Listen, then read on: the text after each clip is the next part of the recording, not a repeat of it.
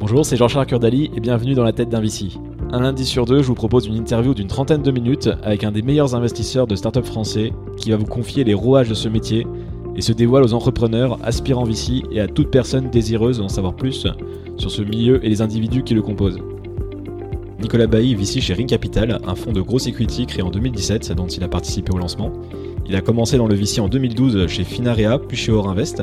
Il a notamment investi dans des startups comme Ocus, Captain Train ou encore Tiller Systems. Mais son premier investissement dans une startup remonte à ses 18 ans, avec une histoire sympa mêlant poker, Afrique et hardware. Pour entendre cette histoire, il va falloir maintenant écouter l'épisode, donc je vous dis à tout de suite avec Nicolas Bailly.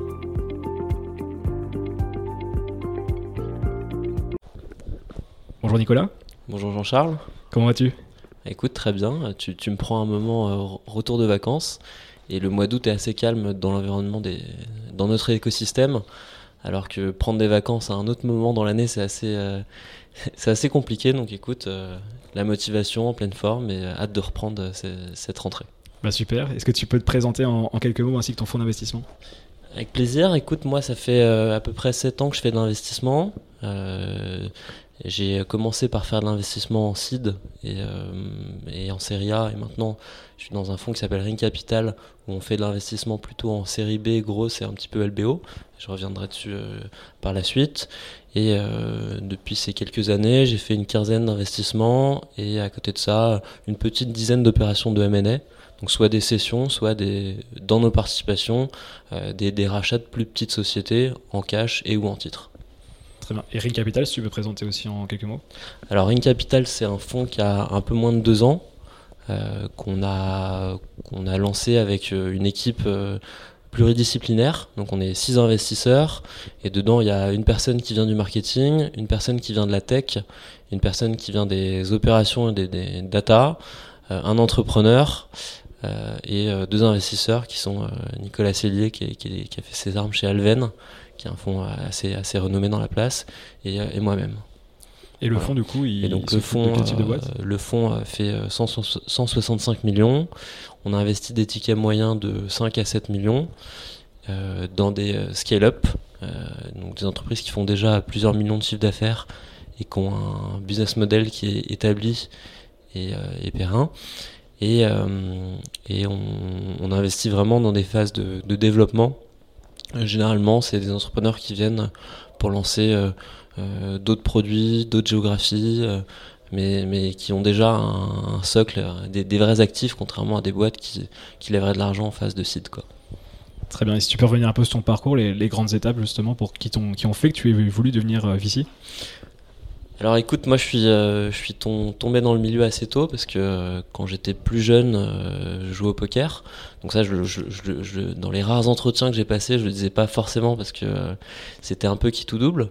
Mais donc j'ai pas mal joué au poker et gagné un peu d'argent, ce qui m'a permis d'investir dans une première boîte quand j'avais à peu près 18 ans. Euh, et euh, donc cette boîte s'appelait Africa Million en fait. C'était une entreprise qui, euh, qui, qui, développait une loterie pana-africaine, donc dans plusieurs pro, plusieurs pays en Afrique et avec le même concept que, que l'euro million.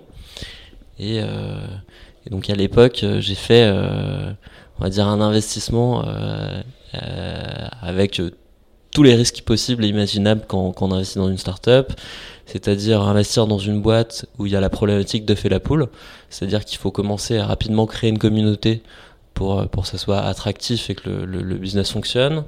Euh, investir en Afrique, alors que c'est quand même un pays qui est, qui est assez compliqué. Euh, investir dans une boîte où il y a des problématiques de hardware.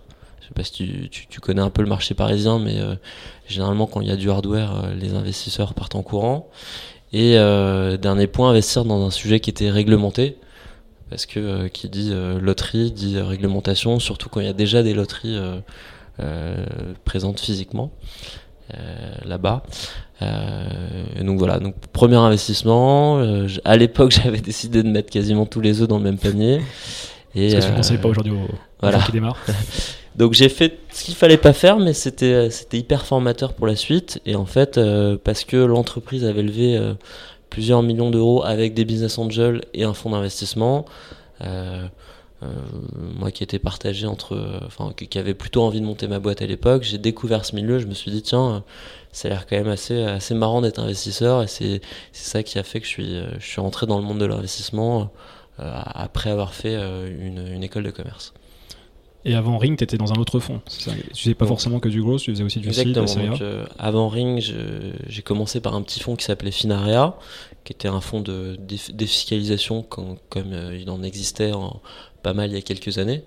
Euh, parce que c'était attractif pour les investisseurs et que ça, ça, permettait de, de, de, lever assez vite de l'argent. Après, j'ai rejoint un fonds qui s'appelait Orinvest, qui était un des premiers fonds entrepreneurs. Euh, qui était un petit fonds d'investissement, parce que c'était un fonds qui faisait 22 millions d'euros. Et moi, j'ai participé euh, à l'investissement du, troisième fonds d'Orinvest, et je l'ai fait aux côtés d'un garçon qui s'appelait Geoffroy Bragadier, qui est euh, cofondateur de Ring, qui était le, en fait le fondateur d'empruntis.com, qui est un comparateur de crédit en ligne. Et, et, en fait, Orinvest avait investi dans, dans, cette entreprise dans le premier fonds, et, et les fondateurs d'Orinvest lui ont proposé d'être directeur général parce qu'ils avaient fait euh, plus de un super multiple sur cet investissement-là. Donc voilà, donc on a euh, en, bonne partie euh, tous les deux, parce qu'on était tous les deux full-time chez, chez Orinvest. On a investi dans une, bonne dizaine de sociétés. le fonds était, était, un petit fonds, donc on allait plutôt vers des modèles qui étaient assez peu capitalistiques. Et donc euh, j'ai pas mal fait mes armes sur, euh, sur, sur du B2B, et parce que euh, c'était vraiment l'ère du, du SaaS. c'est des modèles que, dans lesquels... c'est quoi, c'est en 2014-2015 dans les années ouais, exactement. L'arrivée de Slack, exactement. la super croissance de Slack. Et du coup, tu vois, dans, dans, les boîtes SaaS dans lesquelles on a investi, on a investi dans une boîte qui s'appelle Jabmo, qui s'appelait avant Azalid, qui est un, un logiciel dans l'univers du marketing. Euh, on a investi dans Open Data Soft, qui est euh, une des boîtes connues euh, dans l'open data. tu vois, on a investi dans Captain Contra, qui est une marketplace dans l'univers des avocats. On a, donc on a fait pas mal de B2B. Et donc Ring depuis, depuis plus de deux ans maintenant, début 2017 Exactement. Donc, donc Ring, on pourra fêter bientôt la, trois ans. La, la deuxième année bientôt. Ah, deuxième année. En fait, il faut savoir que le lever un fonds, euh, c'est quelque chose qu'on fait avant la création. Donc, et ça se voyait janvier 2017 sur LinkedIn. Voilà, donc en, en, euh. réalité, on peut, on peut dire que le fonds a plutôt, euh, a plutôt 4 ans, mais, mais en, vraiment la phase d'investissement, on a, bientôt 2 ans. Aujourd'hui, on a investi dans une dizaine d'entreprises. nous, on a investi à un, un, un moment où euh, les, entreprises sont, sont, sont, sont, quand même assez matures. Donc il y a d'autres types de problématiques qu'en seed. Justement, j'allais te euh, demander, euh, juste, tu parles de scale-up. Ouais. je te coupe juste, on va y revenir juste après, mais c'est quoi une scale-up C'est un mot qu'on entend de plus en plus parler, juste pour différencier par rapport aux startups. Et, effectivement, on, entend de plus en plus parler de, de scale-up et de scale, et c'est pas toujours, c'est pas toujours facile à, à définir. Euh, moi, la différence que je vois entre une startup et une scale-up, c'est qu'une startup, c'est vraiment la, phase de création, la phase de lancement, et on, est encore un peu en train de se chercher, alors que la phase de scale, c'est plutôt euh, on, a un business qui est établi et on essaye de scaler et de, se dupliquer sur euh, d'autres marchés, d'autres types de produits ou autres. Et donc par scale, on entend, euh, on, essaye de faire euh, plus ou moins des économies d'échelle et on essaye que chaque client qu'on va chercher en plus euh, rapporte toujours autant d'argent, voire plus, mais coûte de moins en moins d'argent à aller chercher. Et ça va être quoi les indicateurs qui vont vous prouver que la, la startup, qui devient du coup une scale-up, justement devient une scale-up? Euh, tu parles Est-ce qu'il y a des indicateurs justement qui montrent clairement, comme par exemple avec le produit market fit, que, que là ils sont sur la bonne voie et qu'ils vont pouvoir accélérer, et que le modèle est stable en dessous et qu'ils peuvent vraiment décoller très vite sans qu'il y ait d'impact euh, ou dommages collatéraux euh, en chemin. Ok, bah, typiquement une, entreprise qu'on voit qui, euh, utilise différents types de, canaux d'acquisition et qui n'arrive pas à générer de l'acquisition à travers un ou plusieurs canaux. Hein, un plusieurs canaux, ça, pourrait être problématique parce que parce que en fait on va mettre, on va donner de l'argent pour donner vraiment de, de l'essence pour que la boîte se développe. Et donc il faut pouvoir accélérer et pouvoir vraiment se dupliquer à fond. Donc euh, typiquement on va regarder comme indicateur est-ce que le coût d'acquisition en fonction de, des différents canaux euh, évolue ou pas et euh, il faut à, minima que ça soit ça stagne voire que ça voire que ça diminue. On, va regarder évidemment tous les indicateurs autour de, du, churn pour voir parce qu'on commence à avoir un peu d'historique en fait et, plus on a d'historique les, plus les données sont pertinentes. Et, euh, et, donc on peut regarder si euh, les clients qui étaient là il y a 2, 3, 4 ans, comment est-ce qu'ils se comportent? Est-ce que c'est des clients qui, euh, qui consomment de plus en plus? Est-ce que ce sont des clients qui, qui, sont, qui sont fidèles? Est-ce que ce sont des clients qui, qui, qui, qui parlent? Etc. etc. Très bien. On peut voir aussi si le panier moyen évolue ou pas. Enfin, on a, on a, on, il y a vraiment beaucoup de data. Pour les gens qui sont passionnés par tous ces chiffres, c'est sympa. Quoi. Je veux dire, c'est bien différent du seed, on pas forcément, on n'a pas du tout de recul comme, euh, comme tu peux avoir dans du, bah, dans du gros. Moi, maintenant que je fais de l'investissement un peu plus mature, quand je, re, quand je revois des decks euh, d'entreprises en, en, euh, je suis amusé parce que euh, t'as, elles mettent énormément de chiffres en avant, mais en fait, c'est, c'est assez rarement pertinent. quoi.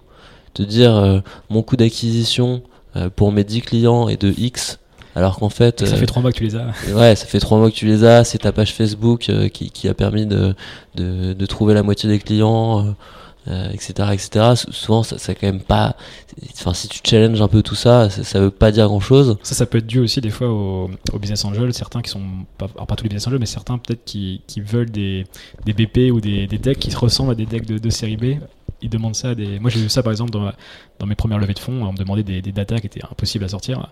Et du coup, il faut bien les sortir de quelque part. Ouais, je pense que je pense que c'est un mix entre euh, des investisseurs, quels qu'ils soient, qui demandent des datas, et après des entrepreneurs qui utilisent des decks qui existent déjà euh, avec plus de chiffres. Et donc, tu, mmh. tu fais un. Ouais. Un, fait des de tout ça et, et ça te fait des decks un peu bizarres quoi. Et justement, juste avant que je te coupe tout à l'heure, tu disais, euh, tu parlais des, des challenges inhérents euh, à cette phase. Est-ce que euh, tu pourrais nous parler peut-être des deux trois plus gros challenges que tu vois réguli régulièrement dans les boîtes qui commencent à scaler? Ouais, alors il y, a un sujet qui est lié à toutes les startups et, et, on va dire qui est de plus en plus problématique. Et je, je vais, je vais rien apprendre à personne, mais c'est le sujet du recrutement.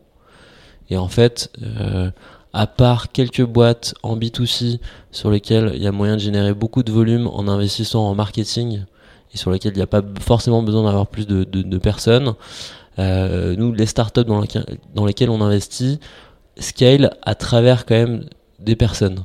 Et donc l'enjeu numéro un, c'est l'enjeu du recrutement.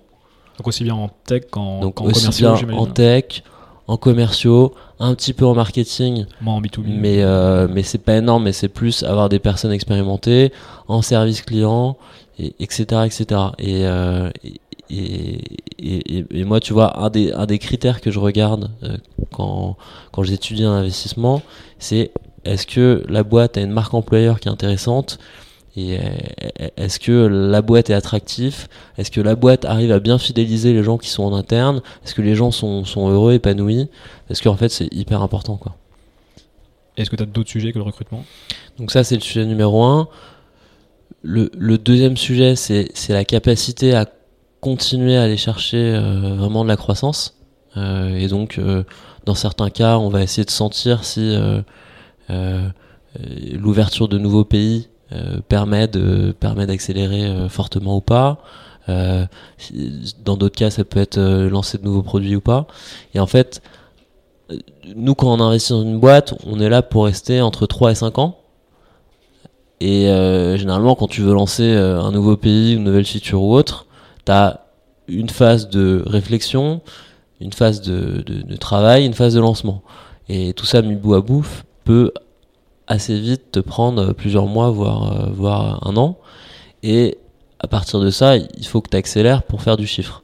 Et donc, il faut, il faut quand même qu'on trouve des, il faut quand même trouve des, des, des, sources, des gisements de valeur qui, en fait, après un an de lancement et euh, deux, deux ans où, où, euh, où, le, travail a été fait, où en fait le, le, poids de ce chiffre d'affaires dans le groupe est quand même significatif. Parce que si pour lancer quelque chose qui va faire en fait 5% du chiffre d'affaires du groupe à terme, c'est pas très intéressant. Donc le, but c'est vraiment de trouver des gisements de valeur sur lesquels il y a, de la croissance possible et arriver à, continuer à scaler sur les sur, les produits initiaux et phares. Et, généralement, on, arrive quand même à, à, en trouver, mais c'est pas, pas évident. Et, peut-être le, troisième point, c'est que tu vois, nous on investit dans des boîtes où il y a entre 30 et 200 personnes. Euh, c'est des phases où il faut commencer vraiment à créer de la, de la, structuration, où les, les, les, entrepreneurs du début sont pas forcément les meilleurs pour ça, euh, parce que pas forcément l'expérience, pas forcément la motivation, pas forcément euh, l'état d'esprit, l'ADN. Et pour autant, il faut passer par ça. Et, et je pense que c'est pour ça d'ailleurs qu'on voit que euh, dans énormément d'opportunités d'investissement qu'on regarde, c'est pas toujours les entrepreneurs du début qui, qui, qui sont là. Et justement, donc vous, votre, euh, votre rôle, vous considérez que c'est justement de les aider sur ces trois sujets recrutement, tu disais, donc internationalisation et euh, structuration interne, on va dire. Vous avez un que vous voyez forcément des patterns, vous trouvez des, best practices, enfin, vous avez des choses, je pense, à, à proposer vos startups, enfin vos scale-up du coup. Alors c'est une, c'est une très bonne question. et c'est un sujet sur lequel on avait pas mal d'idées d'a priori avant de lancer Ring parce que euh, le modèle d'Orinvest, c'était un modèle dans, lequel on essayait de passer du temps dans les boîtes, les accompagner sur plein de sujets. Euh, et, euh, et, en fait, c'était assez facile de le faire dans des boîtes où il y avait entre 5 et 25 personnes. Là où, quand tu investis dans une boîte où ils sont 50 et où ils passent très vite à 100, 200, les enjeux sont, sont pas les mêmes. Euh, les, les, les, profils de gens sont de plus en plus expérimentés et, et les problématiques sont, sont de plus en plus spécifiques. Euh, et, du coup, pour vraiment trouver les, les, les, les, sujets sur lesquels on a de la valeur, c'est pas évident. Donc on, arrive à en trouver euh, sur des problématiques de M&A. Tu vois, typiquement euh, sur le, le vintage de, de, la première année de, de Ring, on a fait 5 deals. Il y a 4 boîtes sur 5 qui ont réalisé des opérations de M&A dans l'année. Et ça, c'est certainement parce qu'on les a, on les a poussés à, à, vraiment avoir une approche un peu agressive, euh, à essayer de regarder, à cartographier toutes les entreprises qui pourraient avoir à racheter, essayer de mettre des critères et après euh, euh, lancer ce process-là. Que vous les aidez aussi sur la. Il y a plusieurs choses. Il y a déjà remettre en tête que c'est intéressant de, faire de la croissance externe. Exactement. Ouais. Après, les aider à acquérir la boîte. Et après, les aider peut-être aussi à intégrer la boîte aussi, qui doit pas être simple. Ouais, alors là-dessus, enfin, alors leur mettre en tête que c'est que c'est important, ça c'est assez facile. En plus, ça, ça, ça les amuse. Euh, mais pour autant, il faut essayer de le, il faut essayer de leur montrer que c'est facile de faire. Euh, et on peut avoir des a priori. Et en fait, euh, il n'y a pas forcément besoin d'énormément de cash pour acheter une boîte parce qu'on peut le faire en échange de titres. Et ça, la plupart des boîtes le savent pas forcément au début. après, les aider dans le montage au bout d'un moment, quand on a fait plusieurs, ça, c'est, ça, ça, peut couler de source et c'est, c'est, c'est, c'est de la bonne cuisine, on va dire. Par contre, le troisième point qui est euh, vraiment intégrer euh, la boîte intelligemment, là pour le coup c'est compliqué. Euh, nous, on peut, c'est pas évident d'aller mettre les mains dans le cambouis parce que on n'a pas vraiment le droit de le faire. Donc on peut partager quelques best practices, mais pour autant c'est vraiment des sujets humains quoi, parce que il faut en fait motiver les équipes de la boîte qui sont qui, qui est rachetée à intégrer euh, la nouvelle boîte alors que c'était pas forcément ce qu'ils voulaient arriver à fusionner euh, les différents produits avoir une offre euh, qui est qui est commune. Enfin il y, a quand même pas mal d'enjeux même si la boîte qui est rachetée est assez petite. Et, je voulais te demander justement la différence entre enfin les différences principales du moins entre un fonds de growth et un fonds de venture. Ça peut être sur le nombre de deals sur le sur la stratégie d'exit sur les dilutions enfin sur enfin la prise de participation plutôt quelles sont les différences fondamentales entre, entre les deux ah, euh, Écoute, il y en a, y en a plein. Euh, il y en a dans la façon de, euh, de, sourcer les deals. quand on fait de l'investissement un peu plus late stage, on, on, a la chance d'avoir accès, on va dire, à plus de database et de listing d'entreprises. Donc c'est un peu plus facile de faire du pick-up. Euh, il y a dans la façon de d'analyser les d'analyser les boîtes parce qu'il y a voilà quand tu investis en seed il y a quand même moins d'historique et tu fais tu c'est un peu plus un pari alors que quand tu investis un peu plus tard il y a beaucoup plus d'historique sur lequel te baser. Et mais il y, a, quand même les, paris existent mais sont un peu différents. Il y a aussi dans la dans la façon dont, on structure les deals où en fait euh, généralement, il y a quand même beaucoup plus euh, d'investisseurs historiques euh, au stade auquel on rentre, que ce soit des business angels ou des fonds. Et en plus de ça, dans, dans, les, dans les tours sur lesquels généralement on structure des tours de table, il y a pas mal d'investisseurs aussi qui ont envie de rentrer. Donc ça amène en fait post-deal à se retrouver potentiellement à entre euh, 3 et 6 fonds autour de la table. Donc ça c'est quand même, c'est quand même quelque chose à, à, prendre en compte. parce que quand vous lidez le tour, vous avez tendance à, faire un nouveau pacte d'associés, ça se passe comment? Et justement la relation après avec les, les business angels, les fonds de série A et même les, les fondateurs à ce moment-là, pendant la due deal et au closing?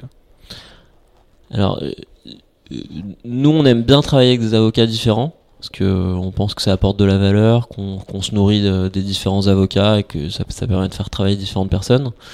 Euh, mais euh, généralement, ce qui se passe, c'est qu'on a une term sheet euh, qui est à peu près commune à tous les deals qu'on fait, sur lesquels on, on, fait changer quelques termes en fonction de, euh, des deals. Et, et derrière, euh, l'avocat repart avec un, nouveau pacte, parce que généralement c'est quand même plus simple de repartir avec un nouveau pacte que plutôt de partir de l'ancien. Voilà. On, je, je crois pas avoir vu d'opérations où euh, l'avocat reprenait un pacte historique sur lequel il rajoutait quelques éléments. Ça peut créer des conflits quand même, parce qu'il y a peur des divergences d'intérêts avec les BA peut-être ou avec les, les bah, de série A. Tout à fait. Ce qui, ce qui, ce qui, ce qui est pas évident, c'est que nous, au moment où on va émettre une term sheet, euh, l'entrepreneur avait une énorme incertitude sur le fait qu'on le fasse ou pas. Euh, et que, après. voilà, et, et, que derrière, on va généralement lui demander quelques jours pour euh, négocier et signer la term sheet. Et en fait, euh, lui, il doit faire le tour de ses investisseurs historiques pour voir ce qui va, ce qui va pas, euh, revenir vers nous avec ça, échanger sur les différents points et dans un délai imparti. Et généralement, oui, il y a quand même pas mal de, choses qui peuvent être surprenantes pour des gens qui, connaissent pas forcément le métier. Et typiquement, un business angel qui aurait mis de l'argent au début qui arrive avec un fonds qui lui dit euh, moi je mets 5 euh, millions sur la table. Et en fait j'ai des actions de préférence. Et si la boîte est vendue en dessous de 5 millions c'est moi qui vais récupérer l'argent en premier. Bah, potentiellement il peut avoir des surprises ça peut créer des ça peut créer un peu de conflit quoi. Donc oui c'est pas c'est pas toujours évident. Et et j'ai on a, on a eu un cas récemment avec un entrepreneur qui était assez pressé pour faire l'opération. Euh, et pour autant, in fine, les avocats lui ont mis plus la pression que, que, que ce qu'ils mettaient au départ, en lui disant qu'en fait, euh, euh, l'AG allait se tenir dans 6 euh, jours parce que euh, c'était le délai entre l'envoi des différents éléments et, et, la date de tenue de l'AG. Et en fait, on a eu les, les, les, éléments pour signature un peu en last minute, et l'entrepreneur éthiquement a été impressionnant parce qu'il a dit euh, je ne mettrai pas la pression à mes actionnaires historiques, euh, car il faut absolument qu'ils aient eu le temps de prendre connaissance euh, du nouveau pacte et, euh, et, et, de ce que ça insinue. Et, et, j'étais assez bluffé par, par ces entrepreneurs qui arrivaient vraiment à, à prendre en compte ces, ces, investisseurs historiques et, et, ces nouveaux investisseurs, et ce qui, ce, qui, ce qui permet de créer une relation de confiance et ce qui est assez important dans, dans, dans notre métier. Je sens que tu parlais des business angels. Est-ce que c'est un, tour, la série B notamment, euh, où vous essayez de les faire sortir Enfin, je sens euh, pour des bonnes raisons, parce que du coup, ils font du cash out aussi, mais euh, est-ce que c'est standard de faire sortir les business angels à ce moment-là, ou est-ce que la majorité vont plutôt rester plus longtemps encore? C'est. C'est. ça arrive assez souvent. en fait, il y a, plusieurs éléments qui peuvent faire qu'on on peut sortir des business angels. Euh, si typiquement on a envie de mettre plus d'argent que la taille de la levée de fonds, bah on, a un delta qui peut nous permettre de, de, sortir les business angels. S'il y a des business angels qui veulent absolument sortir et qu'en plus nous on peut en tirer un prix qui est un peu plus intéressant que le, euh, que, le prix du tour, ça, ça, peut être potentiellement intéressant. Si on estime qu'il y a trop de business angel et qu'il faut nettoyer un petit peu la captable, euh, on peut le faire aussi. Si, si on pense qu'il y a des business angels qui peuvent être euh, qui, qui, ont un pouvoir de nuisance, ça, ça, peut nous amener à, à, le faire. Vraiment, toutes les situations sont possibles. Il y a eu des deals sur lesquels on a on, a sorti des business angels, mais ça s'est fait euh, au dernier moment. Il y a eu des deals sur lesquels on le savait depuis le début. Euh, on, voit, on, voit, on voit un peu de tout, mais c'est un bon moment pour le faire, dans le sens où la boîte a un niveau de risque qui est quand même moins important qu'au début. Euh, et, du coup, en tant qu'investisseur, on, pense qu'a priori, on va pas, on va pas forcément perdre nos, billes, et donc on peut se permettre d'une part investir dans la boîte pour aller chercher de la croissance et, d'une autre part d'investir pour sortir quelques, quelques actionnaires historiques. Mais, euh, mais à côté de ça, euh, il y a aussi de plus en plus d'entrepreneurs qui font, qui font du cash out. Et nous, on, et nous, on l'a eu, on, l'a eu dans quelques deals. tu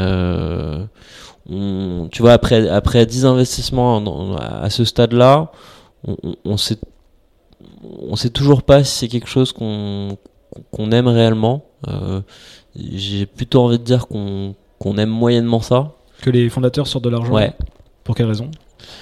Euh, Parce qu'on se pose toujours la question quelles seront ses motivations, ou du moins est-ce qu'il sera toujours aussi motivé s'il a euh, déjà sécurisé 500 000, 1 million, voire plus sur son compte en banque?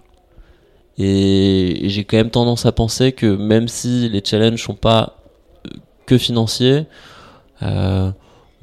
on, peut quand même arriver à, enfin, à, des phases de vie où c'est des entrepreneurs qui, euh, qui euh, commencent à avoir des enfants ou en ont déjà et, et, qui peuvent se dire euh, on va relâcher un petit peu la pression parce que mine de rien j'ai quand même sécurisé un peu d'argent. Ouais, c'est compliqué après c'est toujours le débat mercenaire missionnaire alors c'est vrai que même les missionnaires peut-être avec un peu d'argent peuvent un peu se se déstresser, on va dire. Mais il y a quand même un côté, on fait quand même les boîtes pendant, euh, si je mets le côté entrepreneur, pendant c'est peut-être euh, année 4, 5, 6 qu'on fait une série B, on va dire. ouais, c'est pas évident parce que d'un côté c'est mérité, euh, de l'autre le, fait de, de, faire un peu de cash out, ça permet de, de, de, de, pouvoir continuer à prendre du risque. Pas de se faire racheter trop tôt, par pour, exemple. Pour la suite. De potentiellement, s'il y a un exit sur une valo qui intéresserait pas l'investisseur. Pour dire non pouvoir dire non. Donc, donc je, pense que tout est une question de juste milieu. En revanche, quand euh, c'est un peu extrême et que tu as des entrepreneurs qui viennent et qui nous disent euh, nous on veut lever 5 et on veut faire 5 de cash out, là on, on, tire un peu la grimace. Hmm. Donc en fait c'est plus une question de montant par rapport au grid de vie de la personne, enfin à son, ouais, son, âge aussi par rapport voilà, C'est un mix de montant, de euh, maturité de la boîte, de est-ce que la boîte dégage déjà du profit ou peut assez facilement dégager et ou euh, a montré qu'elle est déjà qu'elle est elle était déjà profitable par exemple dans une certaine zone géographique et généralement la France euh, et, euh, et, et aussi euh, voilà est-ce qu'on sent que les, les, mecs sont encore motivés quoi? Mm. c'est toujours là-dedans de toute façon, c'est même un critère d'investissement. Au-delà, du cash out, c'est euh, quelqu'un qui. Enfin, si tu sens que l'entrepreneur n'est pas en mission vraiment, c'est quand même compliqué d'imaginer qu'il va t'emmener. Euh, ou toi, tu veux qu'il t'emmène euh, avec ton fonds. Ah bah, exit, bah, carrément. Enfin, si tu me demandes, c'est quoi les. C'est, quoi les traits de caractère que je cherche dans des entrepreneurs Je pense que l'ambition, c'est, c'est un des éléments les, les plus importants. Quoi. Et, tu m'avais parlé un petit peu en amont de l'émission de du LBO. Tu pouvais expliquer un petit peu ce que c'est des, des, mécanismes que vous avez mis en place également, ou en tout cas de certaines de vos startups. Vous pouvez expliquer un petit peu comment ça fonctionne et, en quoi ça peut être utile pour des, des startups ou des scale-up de, de, mettre ça en place Alors, donc le, LBO, c'est un instrument financier qui est généralement euh, euh, fait par des investisseurs de, capital développement.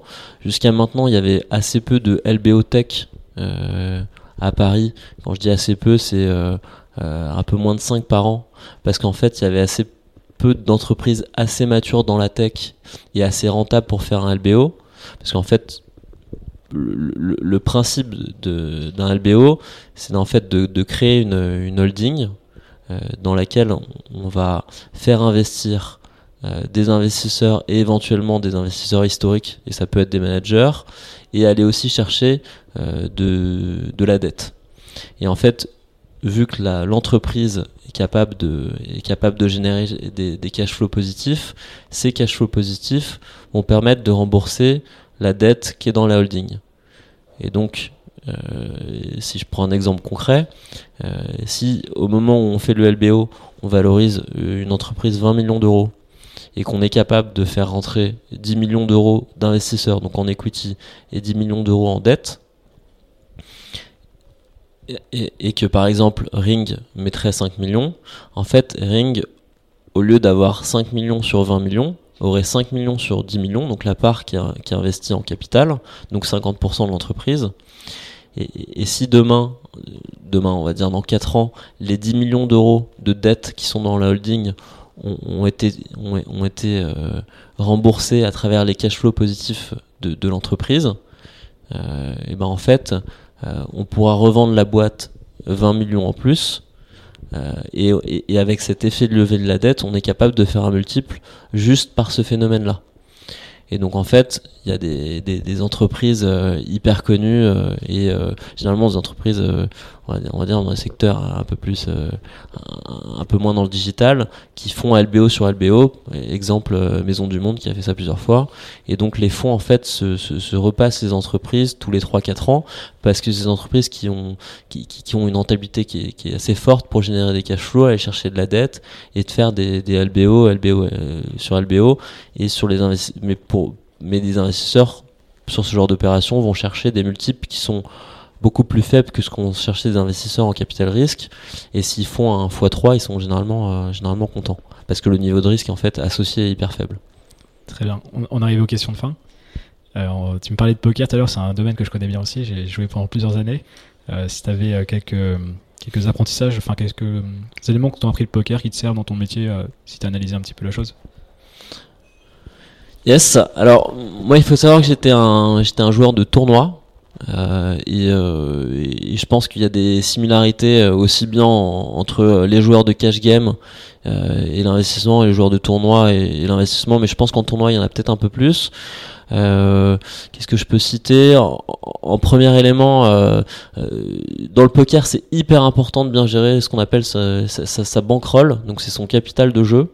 Et tu vois ce qu'on ce qu'on dit euh, assez souvent, c'est euh, si tu es un joueur de tournoi, il faut que tu aies un, une bankroll qui te permet de faire entre 30 et 100 tournois. Parce qu'en fait, il y a une variance qui est, euh, qui est, qui est, qui est hyper importante. Et, et, et si t'as pas cette profondeur de cette profondeur de jeu, en fait, en, en, quelques, en quelques tournois, en quelques, journées, tu peux te retrouver à poil. Même en étant très fort. Voilà, même en étant très fort. Et donc, euh, ce qui ressemble un peu euh, dans un fonds d'investissement où, en fait, euh, en fonction du niveau de maturité des boîtes, il faut essayer de pouvoir investir au moins entre, entre 15 et 20 boîtes. Parce que, mine de rien, en a quand même pas mal qui, qui risquent de planter. Et même si c'est pas une question de est-ce qu'elle va planter ou pas, il faut avoir un échantillon qui est assez fort pour pouvoir aller chercher, euh, euh, pourquoi pas une licorne. Voilà, peut-être le, deuxième élément, euh, c'est vraiment un, truc que m'a appris le poker, c'est qu'il faut arriver à savoir se coucher. Et, et parfois, c'est hyper compliqué quand tu as déjà investi, investi au flop, à la turn, à la river, des mises importantes, de se coucher même si la somme additionnel que tu, que, tu mets que, que, tu, que tu dois mettre pour, euh, pour, que l'adversaire monte ses cartes est, euh, presque anecdotique. Pour autant, si, tu juges que la probabilité de, gagner le coup est hyper faible, il faut te coucher. Et, dans l'investissement, ça, peut arriver quand même assez souvent de, de devoir remettre dans une boîte parce qu'elle va pas bien. Et, euh, je pense que si on fait le tour de, des fonds de la place de Paris, euh, la plupart de l'argent perdu, c'est des fonds qui ont remis dans des boîtes qui allaient pas bien. Euh, parce qu'en fait, c'est pas évident. Euh, quand tu as des entrepreneurs dans lesquels tu as une relation qui est, euh, établie, avec lesquels tu as, une confiance, tu as, as, avoir, avoir de l'affect, c'est pas évident de te dire bah en fait je remets plus la boîte va planter euh, en termes de notoriété et pour l'entrepreneur et pour l'investisseur, ça, ça, ça, la, ça fout un peu mal. Il y a potentiellement des salariés dans cette boîte et euh, ils, risquent de, ils risquent de partir. Et j'ai déjà mis un million, un million cinq et, et, et j'y crois. Peut-être qu'il manque quand même pas grand chose. Toi, tu perds un peu de lucidité. Enfin, c'est, pas évident. Donc ça, c'est un point qui est important, c'est vraiment savoir se coucher. Euh, le troisième point, euh, et, et moi qui me passionne, c'est euh, c'est que le poker et l'investissement, c'est un univers euh, de statistiques sur lequel en fait tu as, énormément de variables qui sont, qui sont incertaines. Et euh, plus tu avances dans la lecture d'un dossier, euh, Plus tu as d'éléments qui te permettent de pouvoir prendre des décisions et, et, de probabiliser des sessions à euh, 20 millions d'euros, 50 millions d'euros, 100 millions d'euros. Et dans le poker, c'est pareil. Plus tu as un niveau de jeu, un niveau d'information sur un joueur, euh, ta perception de cette personne à la table, lui, comment est-ce que tu penses qu'il te voit, plus en fait tu es capable de, de probabiliser ce qu'il fait et de prendre les meilleures décisions. Un jeu à formation incomplète, mais euh, il y en Voilà. a plus de plus d'infos que d'autres quand même. Exactement. Euh, un, autre point, et là pour le coup, ça, qui, qui, qui- qui m'amuse, c'est que évidemment, euh, le poker c'est pas mal connecté euh, sur, sur le bluff. Euh, pour le temps, j'étais pas un énorme bluffeur, euh, mais euh, j'avais une bonne lecture et donc euh, évidemment euh, dans des stratégies de négo et, et ça arrive quand même assez souvent parce que euh, je, je peux vous dire que à Paris, on a des entrepreneurs qui sont assez impressionnants et assez malins. Euh, bah, il faut essayer de trouver euh, les, les, les bonnes façons de négocier et les bonnes façons d'essayer de sentir quand euh, Quand ça bluffe en face. quand ça bluffe en face. Et, euh, et mine de rien, ça arrive quand même assez souvent. Euh, et le dernier point, euh, c'est peut-être la, philosophie de jeu. Euh, pour moi, il y a deux types d'investisseurs et deux joueurs de type de poker de tournoi. Le premier type, c'est l'investisseur qui va être plutôt conservateur, qui va essayer de pas trop perdre d'argent, mais pas, pas essayer de chercher des boîtes à gros multiples. Et donc ça, c'est le joueur de poker qui va essayer de assez souvent être dans les places payées, mais, mais euh, s'il peut aller chercher un, podium ou une table finale, pourquoi pas, mais, mais pour autant, il va pas être hyper agressif pour essayer de que ça soit vraiment euh, soit je fais une super place, soit je fais rien. Ce qui est pas hyper rentable au poker au final de viser le. Ce qui, est, ce, qui est, ce qui est sur le long terme, si tu veux gagner beaucoup d'argent, ce qui est pas évident. Et, donc, tu as le deux- deuxième, deuxième profil qui est donc l'investisseur qui, pour le coup, va être beaucoup plus agressif, va investir dans des marchés euh, euh, énormes, mais du coup aussi plus compétitifs et plus risqués, mais sur lesquels il peut aller chercher euh, potentiellement des, boîtes hyper, hyper intéressantes et potentiellement des licornes. Et ça, ça serait le joueur de poker. qui pour le coup se dirait bah moi en fait être dans les places payées ça m'est égal. Ce que je veux, c'est être en table finale et, euh, aller chercher vraiment euh, euh, la première place ou la deuxième place. Et donc, c'est un joueur qui va prendre des risques, qui va être agressif pour vite monter pas mal de jetons pour pouvoir vraiment avoir un, leadership à la table et aller loin. Et donc, en fait, le, poker, comme, comme, comme l'environnement des startups, est assez intéressant par ça parce qu'il y a une pyramide des gains qui fait que généralement, les trois premiers euh, euh, joueurs, quel que soit le tournoi, prennent euh, entre 50 et, euh, et 70% des gains. Et en fait, c'est un peu comme sur des, sur des marchés où euh, on dit le c'est winner take all et où en fait, il faut être euh, le premier player euh, euh, français, européen ou, ou- ou mondial pour essayer de tout prendre. Bah, merci beaucoup pour ces, ces explications. Euh, pour terminer, où est-ce qu'on peut te, te- enfin comment on peut te contacter pour les entrepreneurs qui, qui écoutent ou d'autres personnes qui veulent rentrer en contact avec toi? Euh, écoute, je suis présent sur les réseaux, hein, LinkedIn, Twitter. Euh, euh, parce qu'on est un, un fonds qui essaye de digitaliser, euh, on a un CRM et euh, c'est quand même plus compliqué de, de, de, de bien gérer ça quand on me fait des quand, quand on m'envoie des éléments sur euh, sur LinkedIn. Donc si c'est pour euh, m'envoyer un pitch de levée de fonds, Passez par passer par mon email. Ah, Et si c'est juste pour me, si c'est juste pour échanger, n'hésitez pas à m'envoyer un message et je serai, je suis plutôt, je suis plutôt réactif. Bah, merci beaucoup Voilà. Nicolas Merci à toi, et à très bientôt. à très vite. Salut.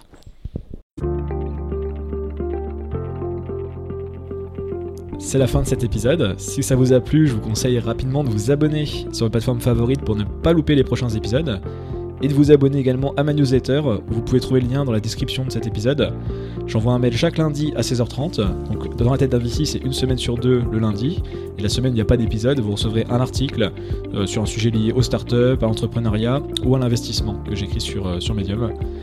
Et je vous conseille aussi, bah, pour m'aider en tout cas, si vous souhaitez m'aider, d'aller mettre 5 étoiles sur Apple Podcast et un commentaire éventuellement. Ça fait toujours plaisir de recevoir des, commentaires euh, sur vos feedbacks sur les épisodes, sur des encouragements, etc. Et moi, je vous dis en attendant, donc à, très vite dans la tête d'un VC.